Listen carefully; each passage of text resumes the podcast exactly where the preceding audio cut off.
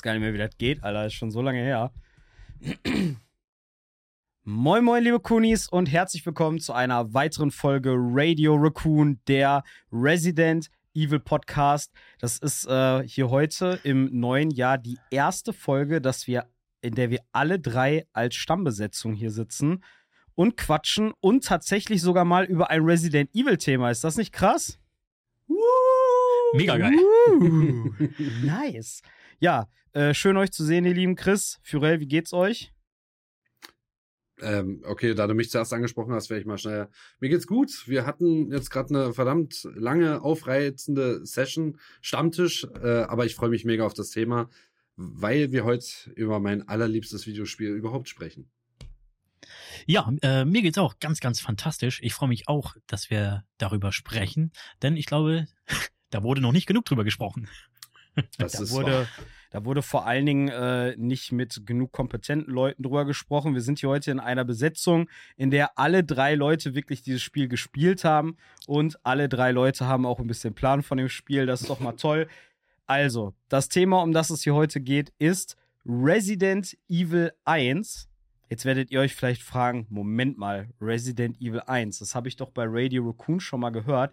Ja, das ist richtig, aber das ist schon verdammt lange her. Und seitdem hat sich ja auch verdammt viel getan, wie ihr mhm. vielleicht erkennt. Ähm, ja, und deswegen haben wir uns überlegt, ey, wir machen es einfach wie Capcom, wir remaken einfach unsere alten Folgen nochmal und quatschen nochmal über die Ursprünge von der Resident Evil-Reihe. Ja, und damit geht es ja. heute um Resi 1. Ähm, genau, meine Eingangsfrage an euch beiden wäre, das ist die wichtigste Frage überhaupt. Chris oder Jill? Jill. Fakt. Also das, ja. das hätte ich blind für uns alle drei zusammen beantworten können. Also, also erstmal ist ähm, Jill einfach viel sweeter und sweeter. Barry. Aber, aber Chris ist auch schon sehr sweet, ne? Hm. Er ist eindeutig die zweite Wahl. Er ist eindeutig die zweite Wahl. auch vor Rebecca, meine ich. Er ist also, sweet, aber nicht so sweet. Nee, er ist, äh, er kann auch ganz schön sauer werden. Ähm, ja, klar, Resident Evil 1, Alter, das ist, ähm, ich, ich spiele tatsächlich immer lieber die Jill-Kampagne. Chris ist ein harter Brocken, also diese Kampagne, also ich rede jetzt mal vom 1996er Original, das ist halt unfassbar schwer. Der startet ohne Pistole, hat weniger, ähm, weniger Slots für Inventory da. Äh, seine, Kamp seine Kampagne ist auch etwas langwieriger, weil man auch ein paar Mal Rebecca übernehmen muss an der einen oder anderen Stelle. Einmal, wenn er bei Jorn zum Beispiel vergiftet wird und einmal auch bei der Plant 42. Da muss man ja mit Rebecca dann definitiv in seinem Szenario dieses V-Jolt zusammenmixen und dann im Keller anwenden, ehe Chris den Kampf gegen diese Plant überhaupt fortsetzen kann. Deswegen mit Jill ist schon einfacher. Das geil, das einzige Blöde bei Jill ist, sie ist halt unwahrscheinlich schnell verletzt. Also sie hält weniger Hits aus, mhm. einfach, als der Chris. Mhm. Ja, ja. Äh, also ich bin da auch ganz klar bei Jill, liegt aber auch so ein bisschen mit daran, wie ich das damals halt das erste Mal gespielt habe. Also ich rede natürlich jetzt auch von dem Original. Ähm, und für mich ist Resident Evil 1 irgendwie immer Jill und Barry die Dialoge, was da so stattfindet, ähm, das gehört für mich so, so krass zu Resident Evil 1 einfach dazu klar, Rebecca und Chris, die bringen da auch manchmal ganz, ganz lustige Sachen. Ne, gerade wenn es ums Klavierspiel geht. Is that you, Rebecca? Is that you, Chris? Is that you, Rebecca? genau. Ne, aber dieses, wir wissen es alle, Jill Sandwich, ne, zum Beispiel. Das ist oh, für mich halt so, so ganz this toll. This hall is dangerous. Genau. Now I've done it. ich gehe zurück in den Seilraum und hole ein neues Seil. I was clumsy. Ähm, genau, das ist für mich halt einfach ähm, viel, viel mehr oder bedeutet ihm halt viel, viel mehr, diesen, diesen Quatsch auch so dabei, weil das ist ja auch eine Sache, die heutzutage, würde ich sagen, jetzt die alten Spiele ausmacht, diesen, ja, das Cheesige halt. Ähm, und klar, was, was Chris sagt, ist definitiv so mit, mit dem Herrn Redfield ist es deutlich schwieriger. Ähm, und ich mag Rebecca halt auch einfach nicht so in dem Teil. Und ja, deswegen ist für mich da ganz klar die Wahl Jill und okay. Barry. Das ist ja schon mal ja. geil. Dann sind wir uns ja schon mal alle drei einig, dass Jill für uns the way to go ist. Äh, ja, Chris hat es gerade schon gesagt, das Game ist 1996 auf den Markt gekommen für die PlayStation 1 und für den PC zuerst, ne? Sega Saturn. War doch, glaube ich, war, war die Sega Saturn nicht auch 96 schon am Start? Ich habe irgendwie im Kopf, dass die ein bisschen später kam, aber. Genau. Saturn kam einen kleinen Augenblick später. Ob das jetzt 96 auch das Jahr war, bin ich mir auch nicht sicher. Aber ich bin mir doch ziemlich sicher, erst für PlayStation, kurze okay. Zeit später für Saturn. Mhm. Weil, weil, weil der Sega, okay, das, das, das ist halt wahrscheinlich nur äh, falsche Erinnerungen oder so, aber wenn man es auf der Playstation spielt, sieht es insgesamt ein bisschen schicker aus als auf dem Sega Saturn. Ne? Da ist ja. gerade wenn du, wenn du einen Headshot landest, das habe ich jetzt gerade, als ich mein Ranking-Video geschnitten habe, gesehen, habe ich ja Szenen aus der Sega Saturn-Version gesehen. Äh, wenn du einen Headshot machst, dann siehst du richtig, richtig doll viele Pixel mhm. in, dem, in dem Blut zum Beispiel. Das sieht nochmal schlechter aus als die PlayStation 1 Version tatsächlich. Ja, ich finde, das sieht auch alles von den äh, Farben her viel plakativer und kräftiger irgendwie aus. Mhm. Ähm, das, was du gerade gesagt hast, habe ich auch mal in einem Video gesehen, weil ich habe die Sega Saturn Version nie gezockt aber zum Beispiel auch so Raucheffekte, also ja. alles, was so irgendwie so mit Transparenzeffekt oder so zu tun hat, das ist dann halt einfach nicht wirklich transparent und durchsichtig, sondern da sind dann einfach Pixel freigelassen worden, dass genau. man da so halb durchgucken kann. aber eigentlich ist es total flächig. Also die Sega Saturn-Version sieht schon sehr anders aus als die PlayStation-Version. Ja. ja. ja. ich glaube, das sieht man auch nachher bei den Huntern, ne? Ich glaube, die Hand haben auch irgendwie, die sind nicht so krass grün, sage ich jetzt mal, wie, wie äh, auf der Playstation. Die sind leicht andere Farbe irgendwie. Hm. Ja, die wie gesagt, die Farbgebung ist halt irgendwie, ja, wenn man es übereinander legt, würde man sagen, hm, ist irgendwie ein anderes Game, so von der Optik. Äh, wie seid ihr denn zum ersten Mal auf Resi 1 aufmerksam geworden? Wann habt ihr das denn das erste Mal gezockt? Äh, Fiorel, da lasse ich dir den Vortritt, ich äh, erzähle dann. Ach, gerne. Ähm, also bei mir war das so, das war nicht 96, sondern 97. Und zwar war das mit dem Resident Evil 1 Director's Cut. Und das weiß ich noch, äh, mein Cousin ist damals losgelaufen zu Karstadt oder Härte, ich weiß nicht mehr genau. Und er wollte sich ein Spiel kaufen. Und er, so wie das damals halt so war, du hast halt ähm, hinten auf die Verpackung geschaut und hast dementsprechend Spiele gekauft. So, und er sagte noch zu mir, hat er da irgendwie ein NBA-Spiel in der Hand oder dieses Resident Evil. So, und wir beide kannten dieses Resident Evil nicht. Auf jeden Fall hatte er sich dann Resident Evil gekauft und wir waren dann bei ihm zu Hause und haben das Spiel dann eingeschmissen. Was uns aber halt nicht klar war, was für eine Art Spiel das ist. Wir kannten sowas auch nicht. Ne? Das Gruseligste, was wir so bis äh, damals gespielt haben, war sowas wie Castlevania, sage ich mal, ne? wo es so ein bisschen düsterer ist, aber das ist ja nichts, wo man sich richtig gruselt. Mhm.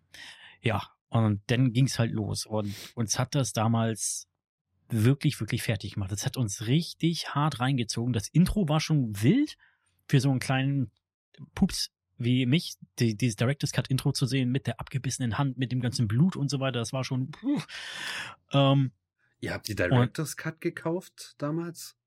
Ja, ich, also ich nicht, er hat es damals gekauft. Wow. Mhm. Und wie gesagt, da war, da war das Intro ja, also das Farbe, Farbe. Äh, genau und so weiter, ne, und ungeschnitten.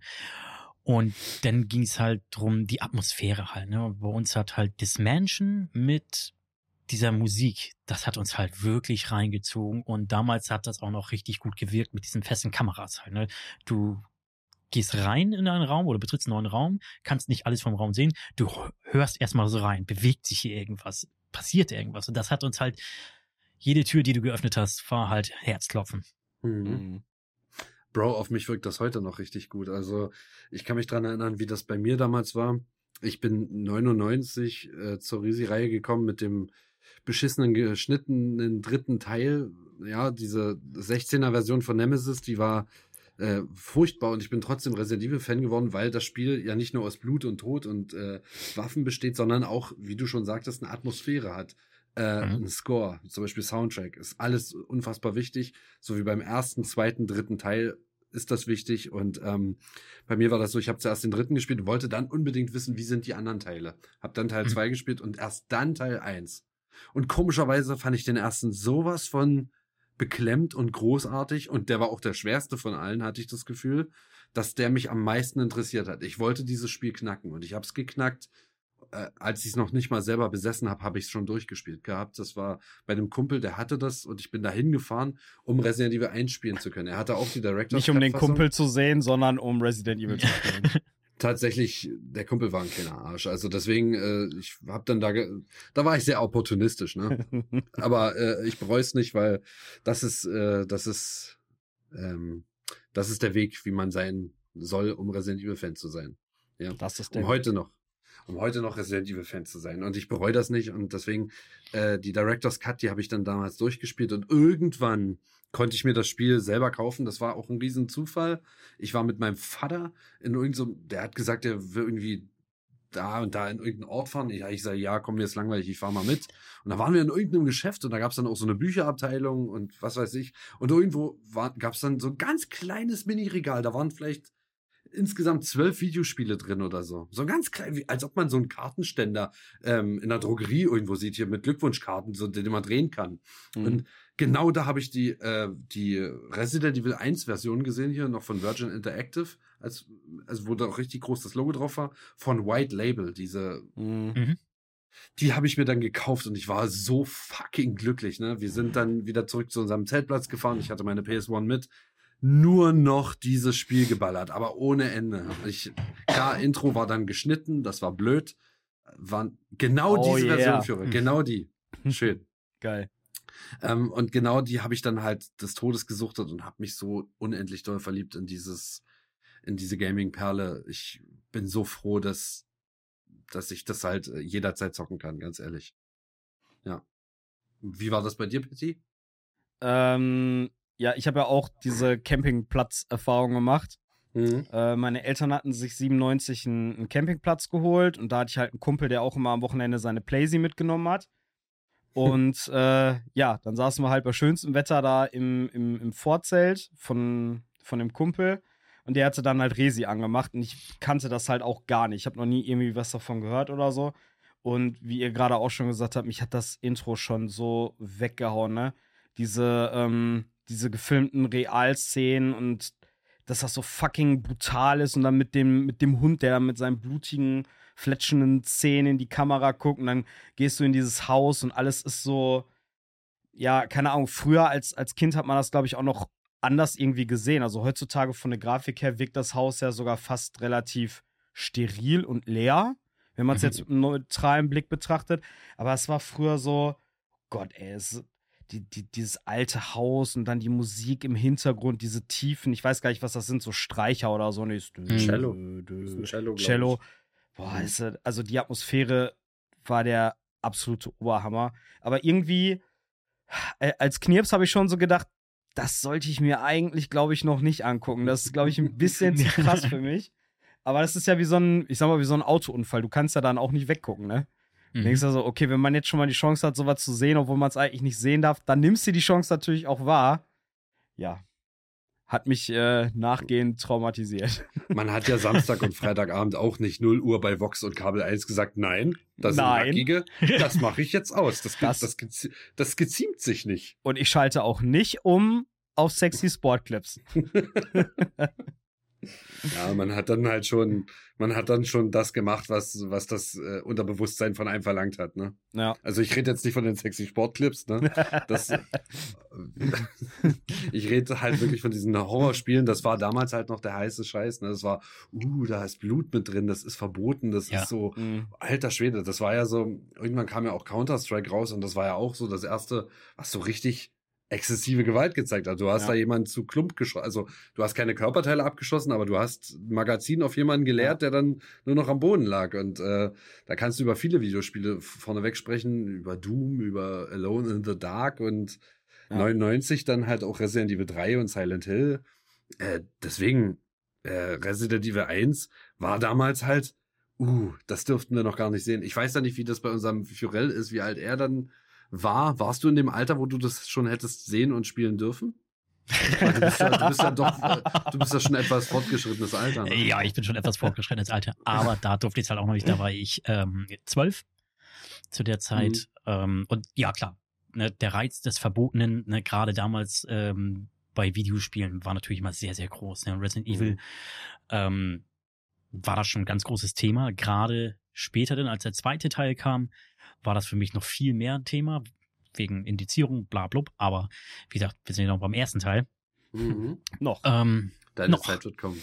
Deine ja. Zeit wird kommen. genau. Ja, geil.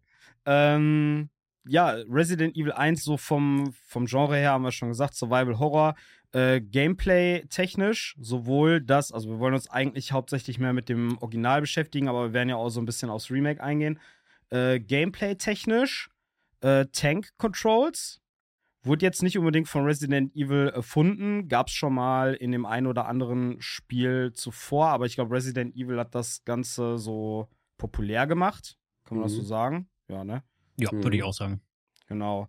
Ähm, ja, im Gegensatz zu den Games, die jetzt heute rauskommen, wo man halt Third Person hat und dynamische Kamera und so, war das schwer für euch damals, da einzusteigen? Mit, so von der Steuerung, von der Kameraperspektive?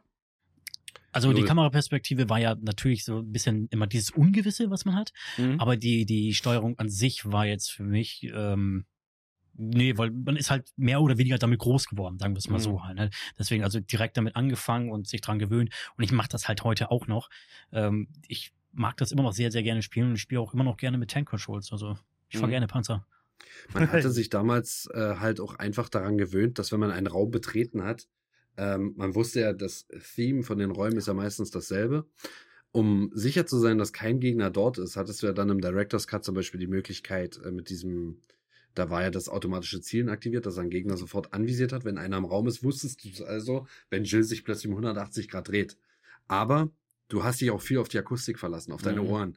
Du hast das äh, Watscheln und Stöhnen der Zombies ja gehört. Und wenn die loslaufen, ist es ja wirklich so, als ob die ein paar Kno äh, Cornflakes knuspern würden. Mhm. Und äh, da, da, das war schon immer aufregend. Ne? Du hast äh, so einen Kamerawinkel gehabt, da hast du deine Figur gesehen und ein ganz kleines Stück vom Raum. Und du wusstest nie, wie weit kann ich jetzt hier reingehen, ohne sofort im nächsten Kamerabild instant von einem Zombie gebissen zu werden.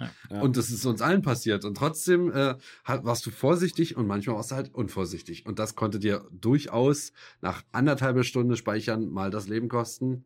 Äh, dann warst du halt weg vom Fenster und durftest halt gern mal eine Stunde oder zwei nachspielen. Ja. Echt ja. ärgerlich. Ich finde, äh, das hat das Remake sogar tatsächlich nochmal einen Ticken geiler gemacht als das Original. Durch diese äh, festen Kamerawinkel. Du hast das teilweise im Original auch, aber im Remake noch mehr. Dieses, das ist ein bisschen wie wenn du einen Film guckst und der Regisseur überlegt sich eine bestimmte Kameraeinstellung, um durch die Bildsprache was zu sagen. Quasi dein Auge wird geleitet. So, mhm. ne? Und das haben die im Remake auch gemacht. Ich habe da letztens ein Video zu, äh, zu gesehen. Das ist der Raum, wo du reinkommst, wo dann diese L-Treppe hochführt und oben auf der Stange sitzen die Raben. Ich kann dir nicht mehr genau mhm. sagen, was da aufeinander folgt, aber mhm. die Art, wie die Kamera eingestellt ist, ist so gemacht, dass dir jedes Bild quasi eine andere Stimmung verpassen soll. Ja. Also du gehst rein und siehst, kannst zum Beispiel nicht um die Ecke sehen, weiß nicht, was da kommt. Mhm. Dann gehst du einen Schritt weiter, siehst aus der anderen Perspektive, oh geil, da ist ein Kraut, aber du hörst zum Beispiel, da ist irgendwas. Dann gehst du noch mal einen Schritt weiter und siehst, oh fuck, da oben sitzen die Vögel. So, mhm. jetzt nur mal als Beispiel. Ne? Das, äh, ich finde das so geil gemacht, weil das, das hat so was mega cineastisches. Wenn du halt diese feste Kameraeinstellung hast, wo der Regisseur des Spiels, sage ich jetzt mal, dir genau sagen will, das und das sollst du sehen und das und das sollst du ganz bewusst nicht sehen. Finde ich mega geil gemacht, so vom, ja, einfach vom Game Design her. Das ist ja auch mit diesen Camera Angles, hast du es ja auch, das ist ja das ABC des, des Horrorregisseurs quasi, dass du von unten schon bedrückende Bilder erzeugen kannst, wenn du nicht weißt, wo du hinläufst oder von oben gefilmt äh, Bilder erzeugen kannst. Das sind immer eindeutig gruseligere und interessantere Bilder, die du erzeugen kannst, als wenn du einfach nur Standard mhm. Face äh, Gesichtshöhe, mhm. das ist das ist langweilig meistens und deswegen ja äh, da, ich denke mal, da haben sich die Entwickler auch auf jeden Fall was dabei gedacht. Ja. Äh, wir haben jetzt ein bisschen über das Gameplay geschnackt, aber noch nicht über die Story. Gut, das Game hat jetzt schon ein paar Tage auf dem Buckel, aber vielleicht haben wir ja den einen oder anderen Zuhörer dabei, der gar nicht weiß, was Resident Evil überhaupt ist. Ähm, möchte vielleicht jemand von euch einmal so ein bisschen die Story oder zumindest die Prämisse des Spiels anreißen? Nee, mach du doch. Soll ich das machen? Warum nicht? okay. Nein, wir lassen das mal den Furell machen. Okay. Äh, ja, ich versuch's mal. Ähm, und zwar Auch geil. So. Würde das einer von euch machen? Nö, mach du doch. ähm, also wir starten das Ganze, indem wir ähm, Berichte, also wir, das Ganze startet in Raccoon City und Umgebung ähm, und da finden halt in den Wäldern und Umgebung ähm, Morde statt, wo Menschen offensichtlich angeknuspert werden und man nicht so genau weiß, hä? Wer ist das da eigentlich? Wer knuspert die alle an? Sind das jetzt Tiere oder irgendwas anderes? Auf jeden Fall wird eine Spezialeinheit ausgesandt, das äh, von dem RPD, also vom Raccoon Police Department, das das Bravo Team. Die sollen das Ganze untersuchen und die tauchen aber irgendwie nicht mehr auf. Und dann wird das Stars Alpha Team hinterhergeschickt, um ja, dem Ganzen auf den Grund zu gehen und dann finden die den abgestürzten Helikopter des Bravo Teams und stellen ganz schnell fest, hier ist die Kacke am Dampfen, hier stimmt irgendwas nicht, finden Leichen und werden auch direkt attackiert. Dann geht's los, dass das Alpha-Team ähm, ja vor den attackierenden Hunden, das sind Hunde da in dem Fall, ähm, die Flucht ergreifen und sehen dann dieses Spencer Mansion, wo sich 90 Prozent, würde ich fast sagen, oder 85 Prozent des Spiels halten sich in diesem Spencer Mansion auf. Ähm, da geht's dann rein und dann startet das Abenteuer sozusagen. Was ist hier eigentlich los? Und das ist halt für mich auch noch einer der größten Stärken, was Resident Evil 1 angeht. Ähm, dieses, was ist hier eigentlich los? Was steckt mhm. dahinter? Ne? Dieses Gefühl so, ich decke hier irgendwie was auf. Mhm. Ne? Und genau, so geht's dann los. Einer unserer Mitglieder ist dann aber verschwunden. Ne? Wir sind irgendwie Captain Wesker, Chris, Jill, Barry, Rebecca. Habe ich jemanden vergessen? Ich hoffe nicht. Auf jeden Fall, wenn wir zum Beispiel mit ähm, Jill das Spiel spielen, geht's dann rein, das Spiel startet und wir stehen in Spencer Mansion in der großen Halle, in der äh, Eingangshalle, genau. Uns fällt aber auf, oh, Captain Wesker, where is Chris? Genau, Chris ist verschwunden. Und dann geht's halt darum, dann, dann hören wir einen Schuss und dann gehen Jill und Barry zusammen los und untersuchen halt alles weitere. Und nach und nach decken wir dann die Geheimnisse dieser mysteriösen Villa des Spencer Mansions auf. Ja, das war doch, das war doch schön. Das war doch Resi 1 Zusammenfassung aus dem Lehrbuch. Perfekt. Die beiden äh, finden dann halt relativ zügig ihren toten Kollegen vom Bravo-Team, gehen zurück und Wesker ist nicht mehr da. Und da genau in diesen paar Minuten sind die legendärsten Zeilen Videospielgeschichte geschrieben worden überhaupt, weil diese Dialoge aus dem Original sind unfassbar cheesy. Ne? Ja. Und deswegen, deswegen lieben wir das alle heute so aus einem Cheesiness-Faktor heraus. Ne? Äh, wie findet ihr das, dass sie versucht haben, im Remake das so ein bisschen zu entkäsifizieren? Die haben es nicht ganz hingekriegt, würde ich sagen. nicht ganz hinbekommen. Ähm, ich finde das nicht schlimm. Also überhaupt nicht, weil das Alte haben wir ja trotzdem noch. Ne? Das ist ja immer so diese Diskussion bei Remakes und so weiter. Das Alte wird dann nicht weggenommen. Ähm, ähm, ganz kurz, ich muss das ganz kurz führen, ohne Scheiß wenn du einen Titel für diese Folge brauchst, ja, dann finde ich das Wort entkäsifizieren schon unglaublich äh, äh, kreativ, muss ich jetzt mal sagen. Also Resident Evil 1, da wir ja hier eine Remake-Folge aufnehmen, dann könntest du das wirklich so nennen, Resident Evil 1 entkäsifiziert. Also das ähm, finde ich unglaublich schön. Da lass, das, das, das, das, ja, das ist eine gute Idee. Alles ja, gut. Ähm, aber wie gesagt, ich, ich finde es nicht schlimm, dass sie es im Remake versucht haben zu entkäsifizieren. ähm, Aber wie gesagt, das Alte haben das. das ist Dudenmaterial, Alter. Entkäsifizierung. Das, Alte haben wir ja trotzdem noch und man merkt halt, sie haben es halt versucht, noch mal ein bisschen ernster darzustellen. Ernsterer? Mhm. Ernster. Ja. Äh, darzustellen und so weiter. Ähm, das, das was ähnliches hatten wir jetzt ja auch mit dem zweiten Teil halt ähm, und so weiter. Äh, ja, von daher, also ich finde das nicht schlimm. Das ist okay. Ich liebe meinen Barry so wie er ist. Wobei ich finde ehrlich gesagt auch das Resi 2 Original, klar, das hat cheesy Stellen, aber das ist nicht auf so einem Level wie Resi 1, finde ich. Also Resi 1 ist da echt nochmal. Ja, ja, ganz, bisschen, ganz besonders gut. Ein bisschen härter. äh, wo wir gerade bei der, bei der Prämisse sind. Ähm, jetzt mal ganz ehrlich, ne? Wenn ihr in der Situation wärt, wie das Stars-Team, und ihr lauft aus dem Wald weg vor diesen Cerberus. Mhm. mhm. Cerberussen, keine Ahnung. Vor den Cerberussen. vor den. Die Team da jetzt nicht mit rein. Cerberi. Cerberi. Cerbebri. Da sind wir wieder beim Käse. Ähm, was, oh also, und ihr rennt dann in diese Main Hall rein. Mhm. Würdet ihr, wenn das jetzt echt wäre, euch eher durch das ganze Haus kämpfen mit den 1500 Zombies und Hunter und was weiß ich nicht alles, Oder würdet ihr versuchen, die paar Hunde draußen wegzuknallen? Also, ich meine, klar, es ist ja auch irgendwie so ein bisschen die Aufgabe des Stars-Teams herauszufinden, was denn da passiert ist.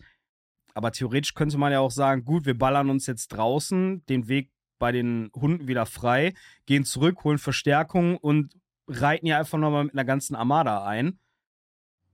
Was würdet also, ihr machen? Ich würde ganz klar sagen, ich würde es ähnlich machen, wie es im Spiel tatsächlich ist. Liegt daran, dass wir den Schuss hören.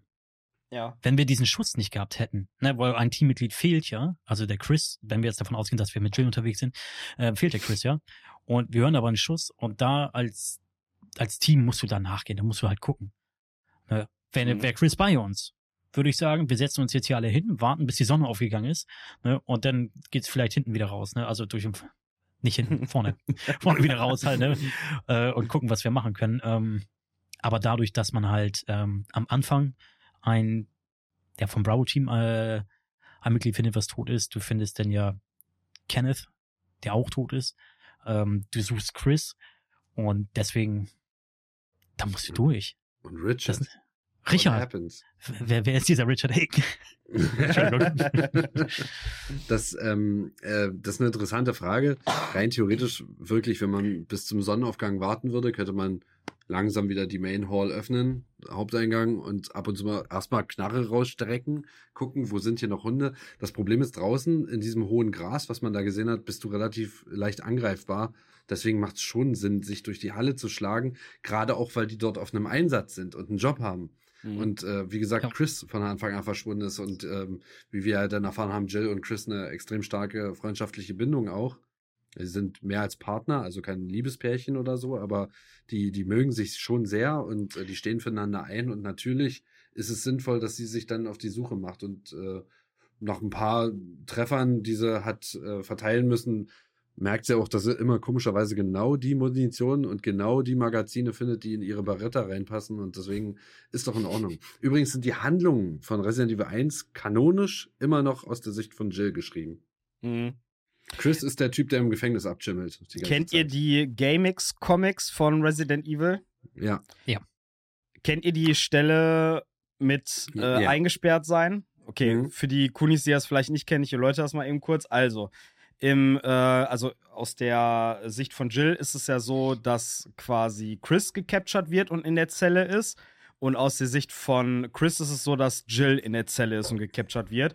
Und in den Comics haben sie es dann so gemacht, weil, also das Comic zum ersten Resident Evil beschreibt nicht die Situation aus der Zeit, wo es passiert, sondern die gehen quasi die Ereignisse nochmal als Debriefing durch.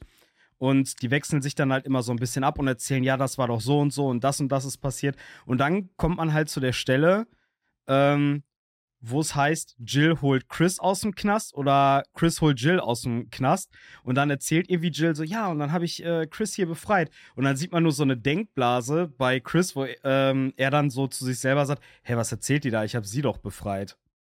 Quasi, weil es halt zwei Wege gibt, ja. das Spiel zu spielen. Ne? Finde ich eigentlich ein ganz nices Detail. Übrigens, da fällt mir gerade mhm. ein, da kann ich mal äh, Eigenwerbung machen.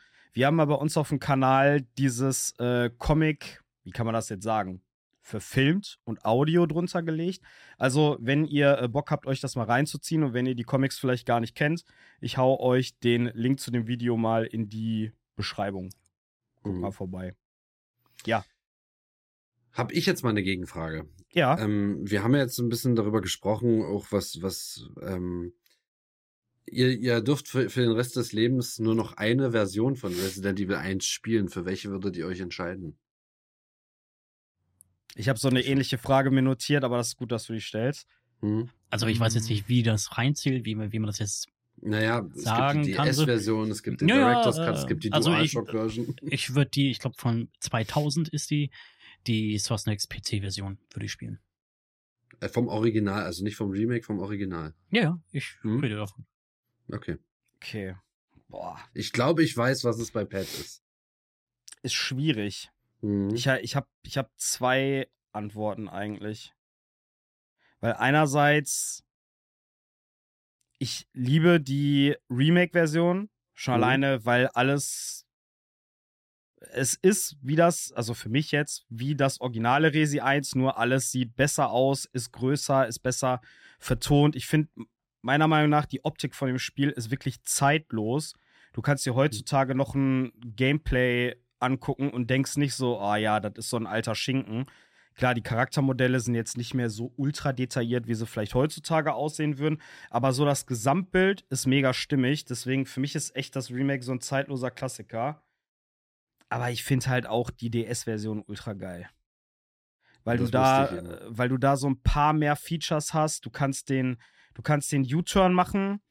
Ähm, da gibt es die automatische Anvisierung. Du hast immer auf dem Second Screen hast du deine Map. Da gibt es so ein paar coole Gimmicks, dass du in der, es gibt einmal die normale Version und es gibt die Rebirth-Version. Mhm. Und in der Rebirth-Version kannst du zum Beispiel dann auch äh, Gegner mit einem Messer aus der Ego-Perspektive schnetzeln und du kannst halt äh, Rätsel mit dem Stylus lösen. Boah, schwierig. Aber ich glaube, dann tendiere ich Mühe mehr zur Remake-Version. Da würde ich mir, wenn, wenn wir da auf einer einsamen Insel oder so ausgelassen werden, würde ich mir, glaube ich, eine Switch mitnehmen mit einem mhm. Generator und einem Hamster, der den Generator antreibt, ein Ladekabel und meiner Switch. Okay. Das ist so eine schöne Antwort. Ich zum Beispiel würde die Director's Cut-Fassung nehmen für die PlayStation 1 oder für meine PSP. Also ich habe es ja auch auf der PSP. Die englische Director's Cut ist schon mal sehr schön. Gerade halt wegen den verschiedenen vier Schwierigkeitsgraden und so. Und äh, Remake-technisch wäre ich auch na, die Switch-Version, die, die habe ich ja neulich erst gestreamt, die sieht nicht so toll aus. Würde mich dann schon sehr gerne für das HD-Remaster, für die PS4 oder PS5 entscheiden. Ähm, ja. Aber ansonsten wäre es bei mir ehrlich gesagt die DualShock. Äh, um Gottes Willen, die, die, die, die DualShock-Version, über die sprechen wir heute am besten nicht. Ja, die gab es nämlich auch. Die gab Was daran so komisch ist, ist halt äh, der verhunzte Soundtrack, ne? Ja. Ja, klar, das ist, glaube ich, das Ausstellungsmerkmal so von dem Ding. Ja. Aber, aber ey, die hat DualShock, ja, das ist, mhm. äh, unterschätzt das mal nicht. Es war damals schon wichtig, ob bei der Playstation der äh, Controller vibriert oder so.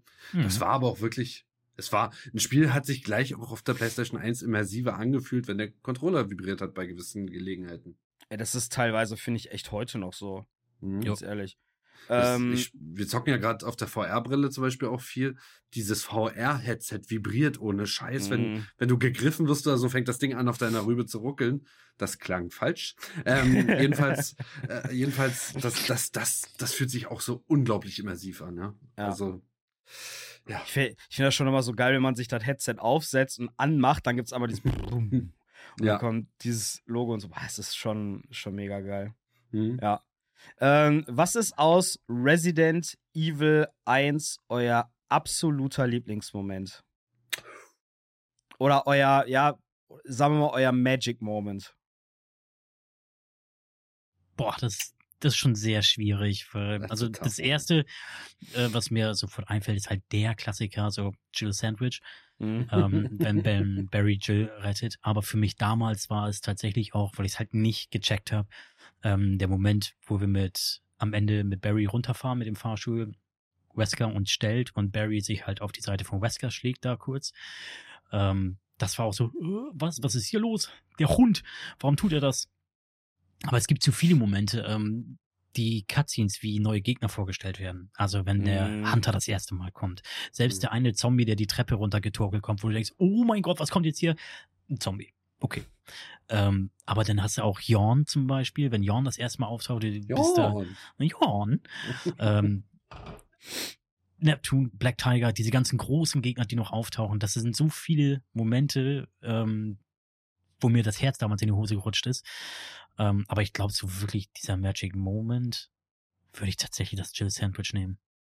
Weil das einfach Echt? urkomisch ja. ist, so, ja. ja. Und weil man gedacht hat, oh shit, das war's jetzt irgendwie, ich habe irgendwas vergessen halt, ne? Ja. Mit Chris ist es ja so halt, ne? Äh, du, du musst ja die kaputte Schrotflinte dann durchtauschen. Mhm. Ähm, nur mit Jill klappt das halt, dass Barry dich halt rettet, ne? Ja. Du kannst es aber auch mit Jill umgehen, diese Szene. Du ja, klar. Ja auch vorher den anderen Weg gehen, das funktioniert ja, schon. Aber ähm, bitte, wer will das wenn, denn? Wenn ich an meinen Magic Moment denke, also der einer der ikonischsten Momente ist tatsächlich ähm, diese Hallway-Szene, wo die Hunde plötzlich durchgehopst kommen die oh, ja. im Remake nur noch angedeutet wird. Das, mhm. da, da hat sich damals jeder erschrocken beim ersten Mal zocken. Ne? Auf dem Remake mich, kommen sie dann, äh, im Remake kommen sie dann auf den Rückweg, ne? Auf dem Rückweg genau. und äh, auf dem Hinweg wird die Scheibe nur angeknackst. Mhm. Du siehst, dass das Glas ein bisschen äh, kaputt geht. Ähm, das fand ich so geil, dass das erstmal nur angedeutet wurde. Und, Schön mit den äh, Erwartungen gespielt. Und manchmal, wenn du diesen äh, Flur beim, ähm, bei deinem ersten äh, Besuch in einem Menschen nicht ein zweites Mal passierst, du kannst ja immer andere Wege gehen und diesen Flur immer irgendwie avoiden.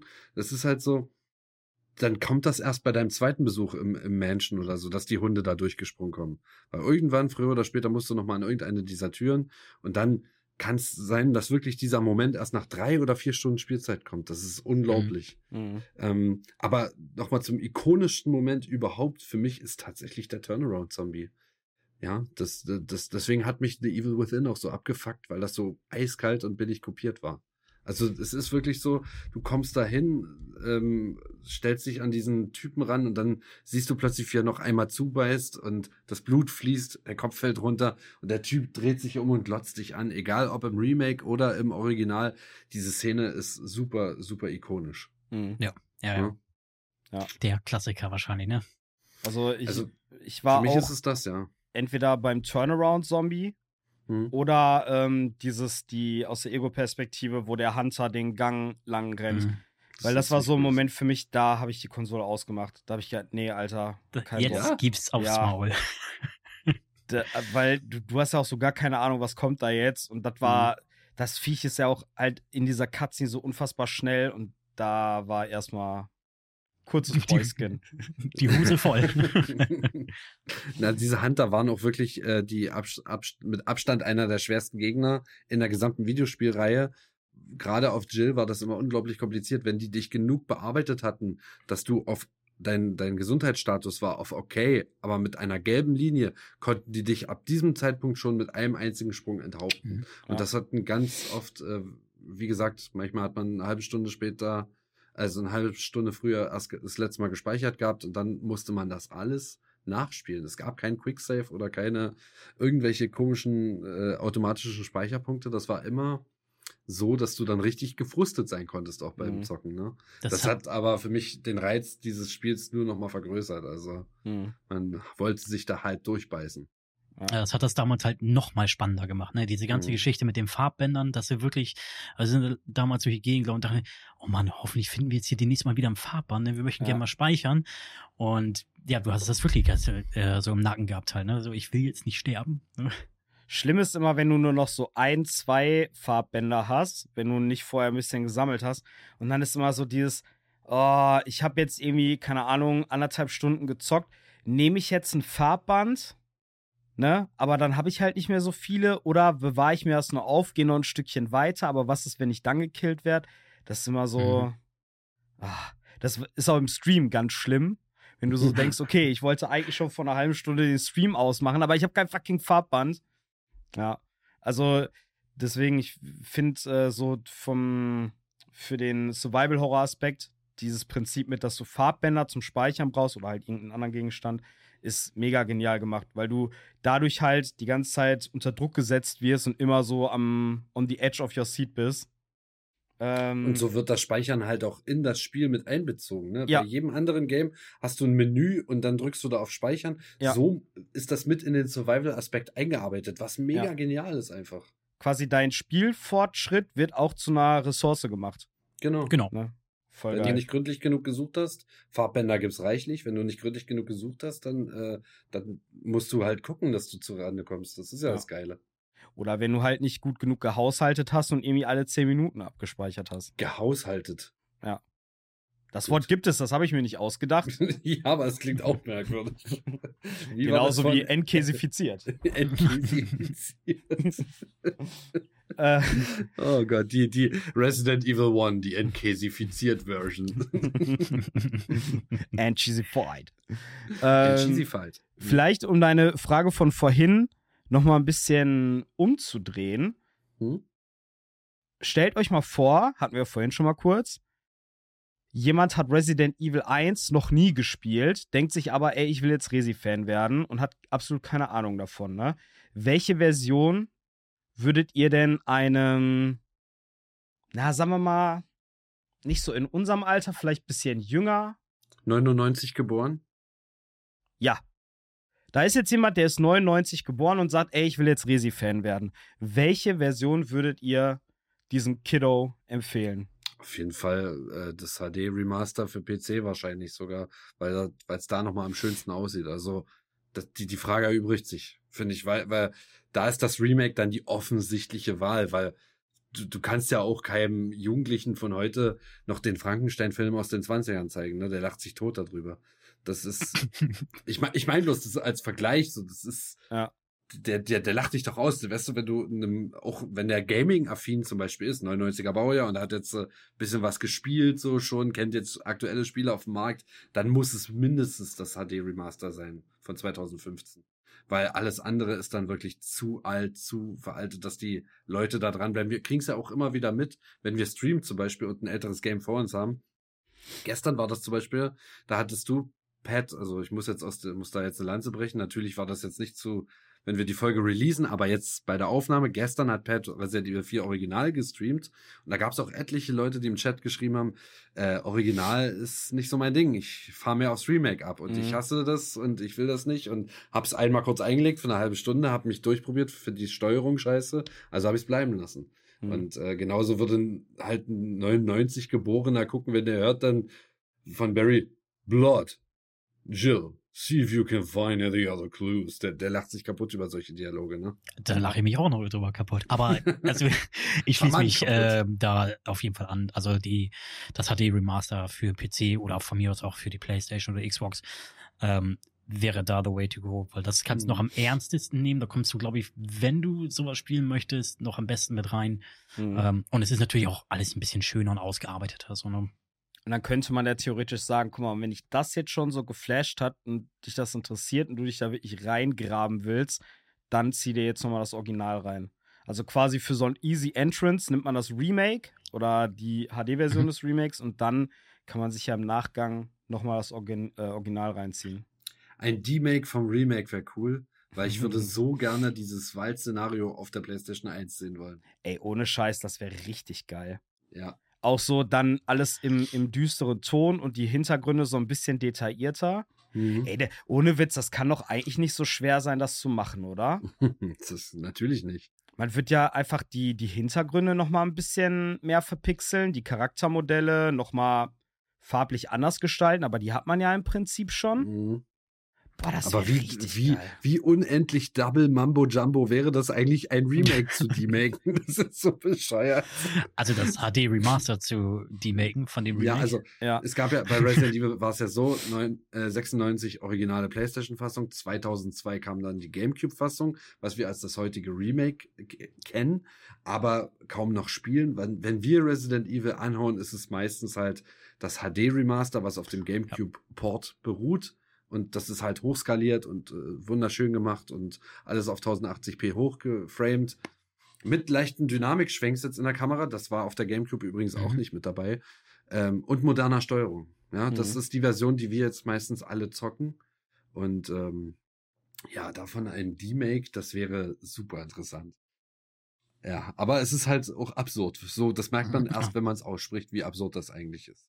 Es ist Und absurd, aber es macht mich sehr neugierig. Ich würde das ja, wirklich gerne sehen, ohne Scheiß. Und Wisst ihr, was mich mit neugierig machen würde, wenn ihr mir jetzt beide mal sagt, angenommen, ihr müsstet Resident Evil 1 mit einem einzigen Wort beschreiben, welches Wort würde euch einfallen? Nur ein Wort. Blood. Entweder Blood oder Käse. Boah, ich, also Resident Evil 1, wenn ich das mit einem Wort beschreiben müsste, also es sind jetzt zwei Wörter, aber es gehört eigentlich zu Survival Horror. Okay. Das ist halt Survival Horror so, ich, was ich alles auch, losgetreten hat. So. Ich hätte da auch ein Wort und das wäre Beklemmung. Oder in dem Fall äh, gehobene ausgedrückt Klaustrophobie.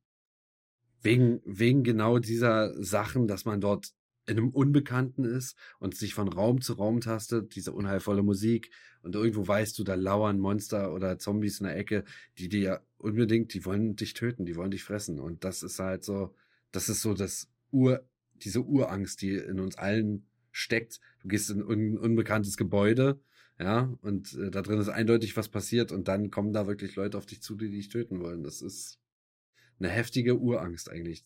Ne? Ey, tatsächlich, wenn ich, wenn ich jetzt nochmal eine Sekunde länger drüber nachdenke, so ein, ein Wort, was für mich Resi 1 beschreibt von der Atmosphäre, wäre stickig. Oder Moder. Ja. Moder, Moder passt auch gut, ja. ja. Mhm. so, das ist so, ich weiß nicht, ich habe ich hab einen Kumpel, wir haben äh, früher viel Zeit im Haus seiner Oma verbracht, weil die da einfach einen, einen riesen äh, Keller hatte, wo wir da uns ausbreiten konnten. Wir hatten da so ein Tonstudio und so aufgebaut. Mhm. Und ich habe echt noch so diese, dieses Gefühl und diesen, diesen Geruch in der Nase, wie das in diesem alten, stickigen, modrigen Haus riecht. Und mhm. so stelle ich mir auch das Spencer-Menschen vor. Mhm. Ja. Aber eher im Remake. Wie du schon sagst, das ähm, Einser, das wirkt, also das originale Spiel wirkt fast steril im Vergleich zum mhm. Remake. Gerade die Erweiterungen vom Remake haben das Spiel ja nochmal so unglaublich interessant gemacht. Gerade äh, besonders das Lisa Trevor-Szenario, was ja auch in der Resi-Lore mit einer der tragischsten Geschichten überhaupt ist. Mhm. Dieses gesamte Wald-Szenario, was damit reingekommen ist, ihr könnt euch nicht vorstellen, wie ich geguckt habe. Ich habe geguckt wie ein Auto, als ich das das erste Mal gespielt habe. Ich kannte das Original und den Director's Cut und habe dann wirklich das Remake gezockt und man kommt plötzlich aus dem Haus raus und man steht in einem Wald. Mhm. Die Bäume bewegen sich, man hört im Hintergrund einen Wolf jaulen. Äh, in diesem, in diesem Wald ist noch ein Friedhof und da kommen auch noch Zombies auf dich zu. Ich konnte es nicht fassen. Ich habe mich sofort neu verliebt in das Spiel und meine Fresse ist das geil. Also zu dem Remake, da, da kann ich auch eine kurze Anekdote zu erzählen. Ähm, ich hatte mir damals die, die Gamecube gekauft und ich hatte aber noch kein Spiel. Ja, und auch noch keine Memory Card. Also bin ich losgelaufen und ich habe dann das Remake von Resident Evil gesehen ich habe es aber nicht verstanden. Ich habe nicht verstanden, dass das ein Remake ist. Ich habe mir das mhm. angeguckt und habe hinten rauf und dachte, oh, die Bilder sind aber hübsch. So. Und habe aber damit gerechnet, wenn ich nach Hause komme, ich lege das ein, dass ich halt Resident Evil PlayStation 1 Version mehr oder weniger spiele. Mhm. Und dann lege ich das ein und dann sehe ich schon, okay, Intro ist irgendwie alles anders und so weiter. Und dann gehen die in diese Main Hall, da, okay, ist vielleicht noch Cutscene. Und dann ging es halt los. Also ich war so geflasht, weil ich da ja mhm. gar nicht mit gerechnet habe. Und dann, was denn noch alles passiert ist, was wir erkennen jetzt durch das Remake, die ganzen Erweiterungen, Lisa Trevor, was du schon angedeutet hast. Also es ist wirklich unglaublich krass, was sie da daraus gemacht haben noch. Mhm. Dass sie auch Story dazu geschrieben haben, was tatsächlich auch Sinn ergibt. Was mhm. nicht so aufgeploppt wirkt, sondern das ergibt ja wirklich Sinn so. Extremst gut. Mhm. Also, was ich merkwürdig finde, ist, dass das Remake ja nur sechs Jahre nach dem Original-Release rauskam weiß man, ob quasi wirklich diese ganze Story und die Bereiche mit Lisa Trevor, ob das im Nachhinein dazugeschrieben wurde oder ob das eigentlich schon ins Hauptspiel rein sollte, aber nicht realisiert werden konnte. Weil für mich passt das immer mhm. so gut zusammen und das wirkt so glaubwürdig und organisch, dass ich immer davon ausgehe, okay, Resi 1 Remake ist quasi so ein bisschen die Definitive Edition vom Original. Also es war schon von Anfang an so geplant, konnte vielleicht nur nicht so umgesetzt werden. Möglich. Hm. Ich glaube, dass in, in den groben Zügen der Story-Elemente Resident Evil 1 so fix war. Ich kann mir wirklich vorstellen, dass sie sich die gesamte Trevor, also der Architekt, weiß ich jetzt nicht, wurde Trevor über, überhaupt im Original erwähnt? Ja, ja ich doch schon auch. Doch, ja, ja, in, in, in, den, in den Seiten, ja. Ja, aber, aber seine gesamte Familie und so, wie der da das, ich glaube wirklich, dass die das einfach als Re, für das Remake gebraucht und gewollt haben, um das irgendwie noch zu erweitern, um es schöner, größer, besser zu machen. Mhm. Ich kann mir durchaus vorstellen, dass die im Original vorhatten, aber ein Waldszenario mit reinzumachen, weil es gibt ähm, in den Game-Files zum Beispiel noch ähm, äh, Objekte, die man finden kann. Da ist unter anderem Öl dabei, eine Pickaxe, also so eine Pickaxe und zum Beispiel Holz. Und ich weiß nicht, ob man das hätte selber fällen gehen müssen oder so äh, oder ob, das alles nur dafür da war, um den Kamin zu betreiben, wo man sich die zweite Karte vom ersten Geschoss holt. Mhm. Das kann ich jetzt nicht mehr sagen, aber diese Objekte findet man noch in den Gamefiles der PlayStation-Version. Krass. Mhm, das sind aber nicht. halt ungenutzt. Ja. Es gibt ja auch diesen, diesen berühmten äh, blöden äh, Schreibfehler in der deutschen Fassung des Directors Cuts. Da wurde anstatt bei Jill dann der Dietrich, der, du benutzt da kein Dietrich in der Director's Cut, sondern die Dümdüms für die Magnum. Ja, ja. Ja, und das sind eigentlich, das ist auch ein Munitionstyp aus den Game-Files, die man äh, adapt sollte man noch für die Magnum hinzufinden, äh, dazu, also verbesserte Munition für die drei 75er Magnum. 57er. Hm. 57er, ja. 57er. 75er Magnum. naja, ihr wisst schon. Also das, äh, das Spiel birgt ein paar Geheimnisse. Es ist schwer zu sagen, was da, was die wirklich vorhatten. Das wird Shinji Mikami heute nicht mehr verraten. Übrigens, mega kleines Team, die den ersten Teil entwickelt haben. Ne? Mhm. Sechs, sechs Leute oder so. Und der eigentliche Auftrag war ja auch nicht, entwickelt mal ein neues Survival-Horror-Game. Der Auftrag lautete, ähm, macht ein loses Remake von Sweet Home, mhm. das die Mechaniken von Alone in the Dark nutzt. Ne? Das ist so ja. sind wir in dieses Spiel. Na, das, das mit Alone in the Dark weiß man nicht so. Also es wurde nie so nach außen kommuniziert, aber es ist halt mega offensichtlich, dass das davon inspiriert wurde. Gab es nicht sogar eine ja. Klage?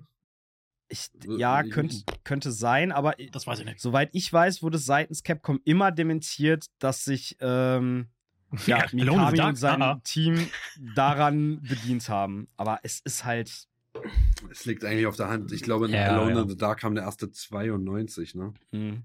Ja. Irgendwie so genau. 92, 93. Genau wie Sweet Dodo Homeru. Sweet Homeru. jo. Ja. Ähm, ich hätte noch eine Frage. Und, Frag doch. und zwar, ähm, wir haben jetzt 2024. In zwei Jahren wird das Game 30 Jahre alt. Könntet ihr euch vorstellen, dass vielleicht zum 30. Geburtstag ein Re-Remake rauskommt von Resi 1? Und wenn ja, was hättet ihr für Vorschläge, wie das am geilsten werden könnte, das Spiel? Was möchtet ihr auf jeden Fall da drin haben? Was möchtet ihr vielleicht verändert haben? Ähm, würde ich einfach mal kurz anfangen, weil bei mir kann es relativ schnell beantworten. Ähm, es ist nicht mein allergrößter Wunsch, ein Re-Remake zu bekommen von diesem Spiel. Ich finde es fantastisch, so wie es ist. Aber sollte ein Remake kommen, hätte ich folgenden Wunsch. Entweder eine VR-Version des HD-Remasters, so wie es ist, was wir kennen, aber in VR, hätte ich ganz, ganz dolle Bock drauf. Oder halt, ähm, wenn die jetzt ein Re-Remake machen, gibt uns, neuen, gibt uns eine neue Kameraperspektive. Egal, ob es Over the Shoulder ist oder Ego-Perspektive oder das komplette Game neu, gleich in VR. So wie bei Resident Evil 7 quasi, als das mhm. rauskam, hattest du die Ego-Sicht und den VR-Modus. Perfekt. Also so, wenn das kommt, sollte es so sein. An der Story bitte nicht zu viel verändern. Äh, Barry kann ruhig ein bisschen mehr Kanten kriegen und ein bisschen grummeliger sein. Äh, Jill soll einfach weiterhin so, so hot bleiben, wie sie ist. Und äh, fertig. Also mehr, mehr wünsche ich mir davon gar nicht. Ich bin da ganz einfach, was das Game angeht. Ich finde es perfekt, so wie es ist eigentlich.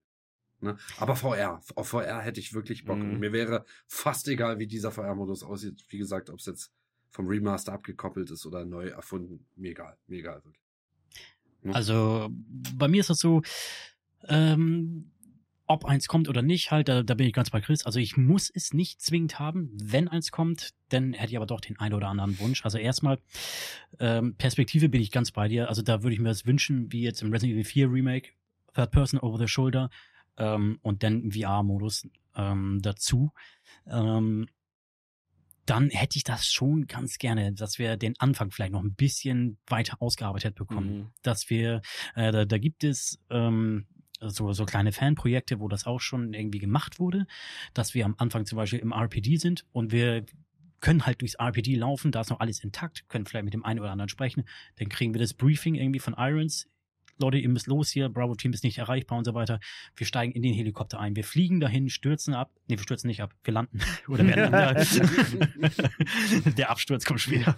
Ähm, und dass wir dann vielleicht auch kurz dieses Waldstück selber erkunden können, ohne dass mhm. wir jetzt wie, wie im Original äh, eine Cutscene haben. Ne, wir erkunden das selber, treffen auf die ersten Hunde, ne, auf der Cerberie. Ähm, sowas halt. Ne, das würde ich schon hart abfeiern. Und dann im Spencer Mansion ähm, vielleicht noch die eine oder andere Überraschung bereithalten, weil das Ding, das kannst du ja theoretisch immer weiter ausbauen, mhm. sage ich mal. Ne? Ähm, da würde es mich freuen, wenn es vielleicht noch die eine oder andere Überraschung gibt.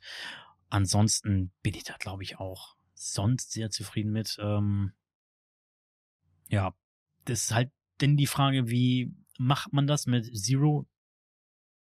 Lässt man das irgendwie mit einfließen, weil die Story von Zero, da brauchen wir jetzt ja nicht überstreiten. Das ist halt schon ganz schön, ganz schön Quark irgendwie. Mhm. Gerade mit Rebecca.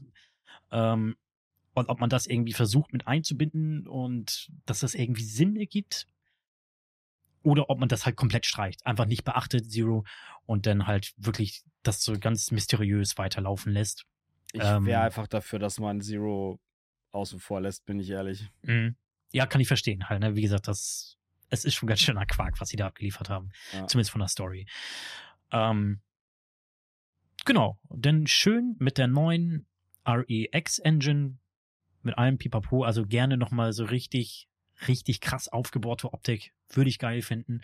Weil klar, das 1 Remake, was wir jetzt haben, das ist geil, aber, ne, hatte ich vorhin schon gesagt, das nimmt uns keiner weg. Mhm. Das, das ist ja da.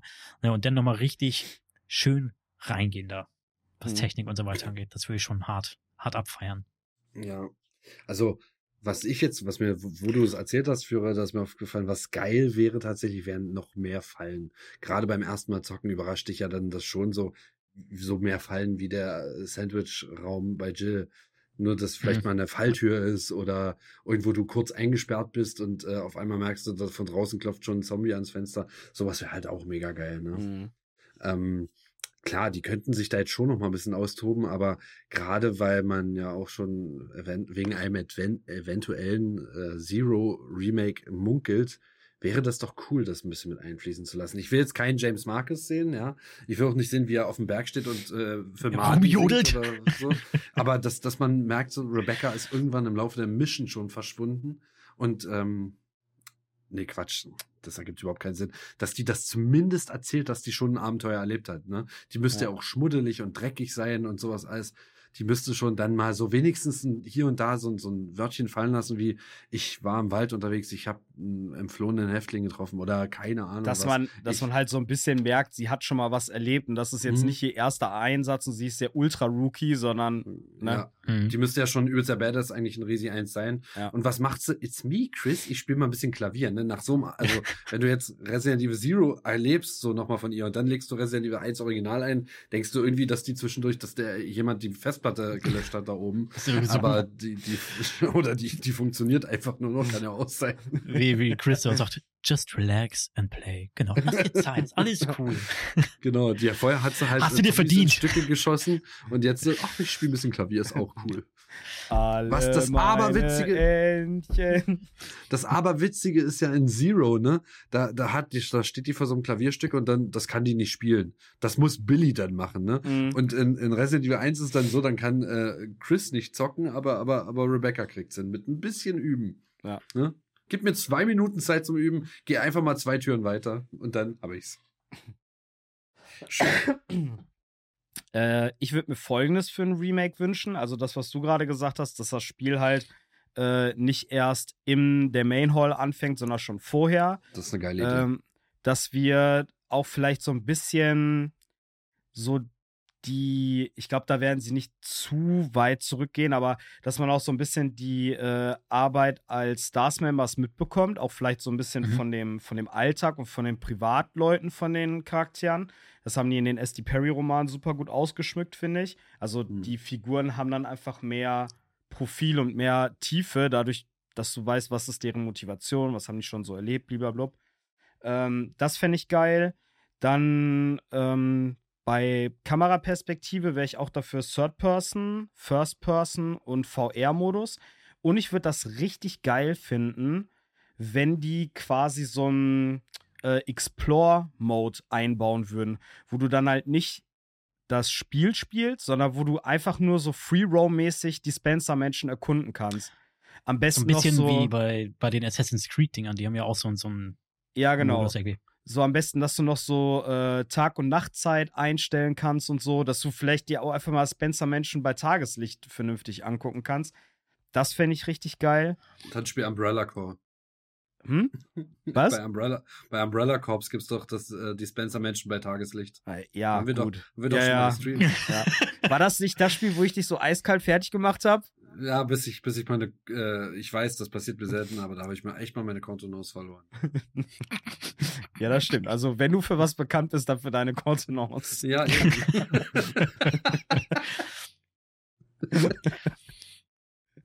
schön, schön. Mhm. Äh, und was cool wäre, wenn die das vielleicht dann als äh, DLC hinterherkicken würden, weil das ist eine super interessante Idee, die nie wieder aufgegriffen wurde, wenn die das Konzept von Resident Evil Dash da nochmal einbauen würden. Oh, das wäre ultra geil wenn man nochmal in die zerstörte Spencer Mansion zurück könnte, vielleicht mit einem anderen mhm. Team oder nur mit einem aus dem Stars-Team und dann irgendwie mit so ein paar Rookies oder so, das wäre übertrieben geil. Ja, oder mhm. halt so noch das, das, ähm, das äh, Schicksal von so ein paar anderen Bravo-Team-Members wie Kenneth oder Richard wäre halt auch geil, dass mhm. du so mhm. einen kleinen, was weiß ich, und wenn das eine Stunde geht, zu zocken. Mhm. Du kommst halt auch an einem Hintertürchen von der, von der Menschen an und musst dich da auch irgendwie bis zu dem Moment hin beißen und durchkämpfen, bis du halt von dem Zombie getötet oder angefressen wirst, der dann dann halt dein Schicksal besiegelt. Da gab es ja auch mal einen ganz netten Modus mit Kenneth. Weiß gar nicht mehr, das war auch in diesem Fanprojekt, ne? Mhm. Äh, ja, ja. Das, sah auch mega cool aus einfach. Das war das, dieses ja. äh, Resident Evil 1 aus der Ego-Perspektive und die Optik war dann auch so auf Oldschool und ein bisschen verpixelt gemacht. Ja, genau. genau. Da, wo das Messer aussah, als wäre es aus Minecraft. Genau. So, ja, das sah halt genau. so dolle bescheuert aus, aber ansonsten mega geile Idee, als gerade als äh, DLC-Content. Hammer, Alter. Hammer, Alter. Hammer, Alter. Ja, nice. Wichse. Okay. ja, ihr Lieben. Habt ihr noch was ähm, zu Resi 1? Hast du noch irgendwelche Abschlussworte, Jurel? Zu Resi 1? Mhm. Ähm, ich werde nicht müde, das zu spielen. Gerade die, die, die PlayStation-Version, also die alte Version, nicht das Remake jetzt. Ähm, ich liebe das einfach. Ähm, mhm. Weil, wie gesagt, da, klar, da hängt halt ganz oder schwingt halt ganz, ganz viel Nostalgie mit. Ähm, aber es, ich spiele es halt immer wieder gerne, ob es jetzt halt zum Schnellspielen ist, Speedruns normal durchspielen, halt ne, einfach nochmal alles aufsaugen, genießen, immer mal wieder so und dabei so Kindheitserinnerungen schwelgen. Wie war das nochmal? Oh, ich bin jetzt aber eine Viertelstunde. nee, geht das wieder los?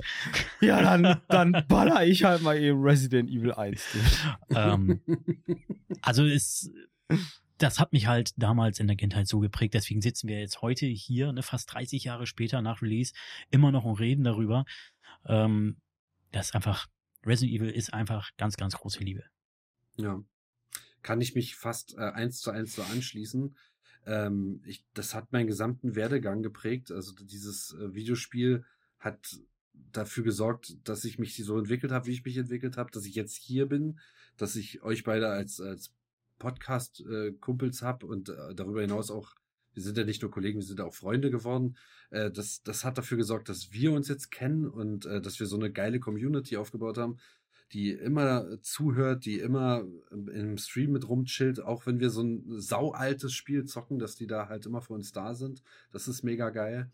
Und ähm, ich, ich kann es nur genauso sagen. Ich werde nicht müde, dieses Game zu zocken. Ich bin so dankbar für dieses äh, Videospiel. Und ähm, für mich ist das, wenn ich, egal welchen Teil ich davon bewerten sollte, ähm, der Director's Cut steht ein ganz kleines bisschen über dem Remake einfach aus nostalgischen Faktoren her, obwohl objektiv betrachtet das Remake definitiv das bessere Game ist.